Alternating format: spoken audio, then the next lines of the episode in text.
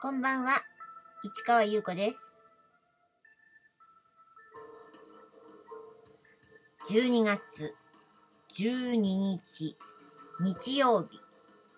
詩人はささやく334回目をお送りいたします。さっきまでね、また映画を見てました。今日はね、あの、エリック・ロメール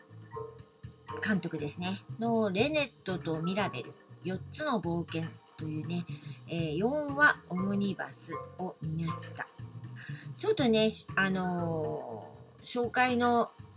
しなんていうの、サムネイルっていうんですかね、その、写真、映画のワンシーンがね、とっても素敵だったのでね、ちょっとね、あのー興味深くて見たら、1話目はすごくなんかちょっとうん何とも言えない少女らしい。まあ2人の少女の話なんですけど少女といっても10いくつで学校に行くぐらいの感じなんですけどね。だから二十歳ちょっと前ですかねぐらいの。でその出会いのところがなかなか素敵で。で234という感じであの話が進んでいくんですけどちょっとあのふふって笑っちゃうような感じでちょっと最後の話は面白かったんですけどね。なかなか素敵な映画でした。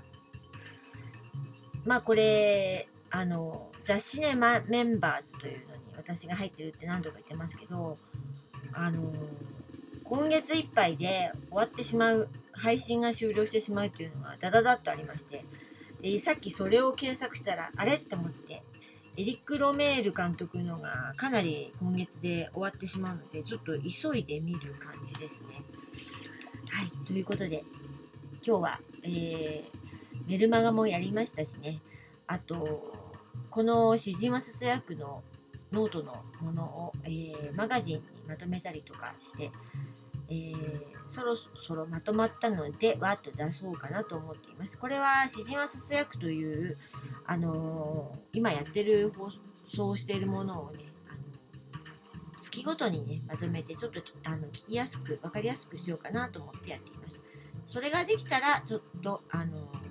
今度は文章作品ですね、テキストの方やろうかなと。そして、えーずっと話してますね。あのー12月と1月、純駆動書店吉祥寺店さんの、えー6階でね、ブックマンションのメンバーと選書コーナーをやっていますね。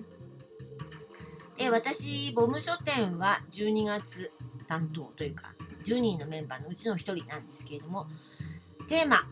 あなたの人生を変えた本ということで、えー8冊選びました。そして、えー今、2冊目の、えー、ハ原一条さんの、えー作品を、えー紹介しています。古本小説集ですね。で、これ、あのーフリーペーパーに、あのー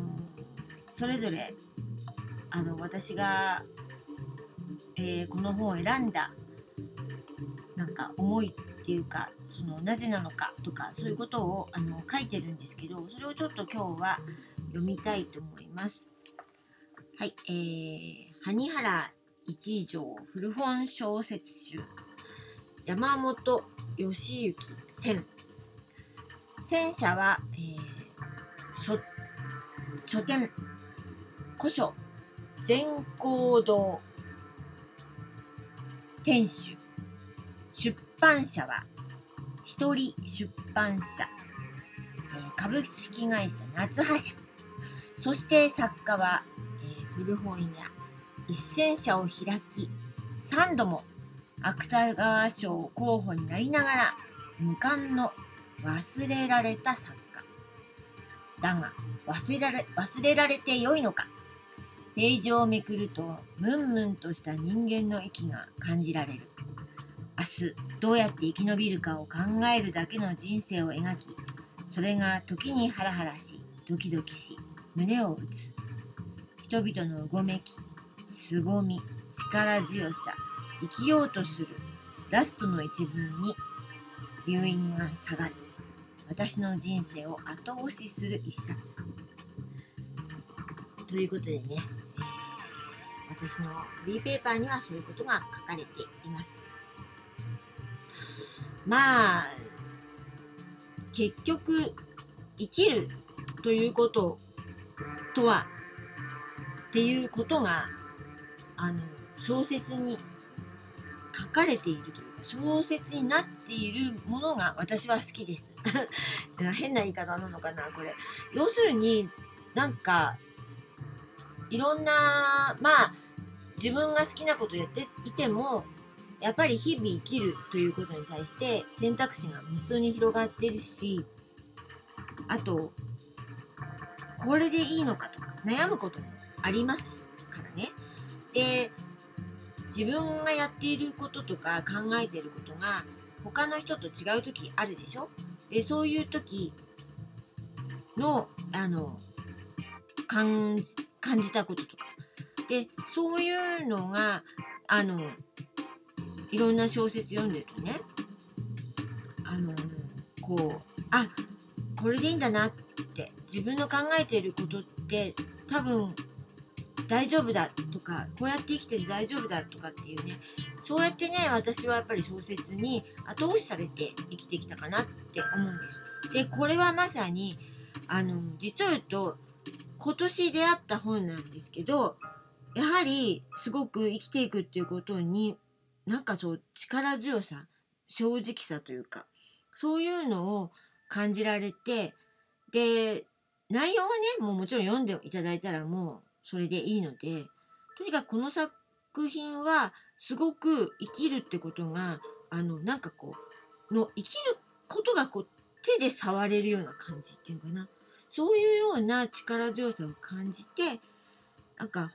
当にあのお金のない人たちというかそういう人たちがこう何て言うのかな。こう関わっていって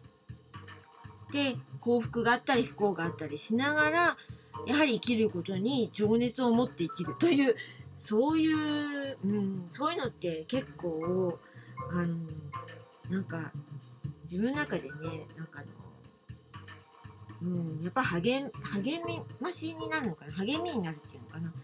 うん、だからやっぱり人生を後押ししてくれる一冊かなって本当に思ったので、まあ、そのことをあのフリーペーパーに書きました。ではもしあの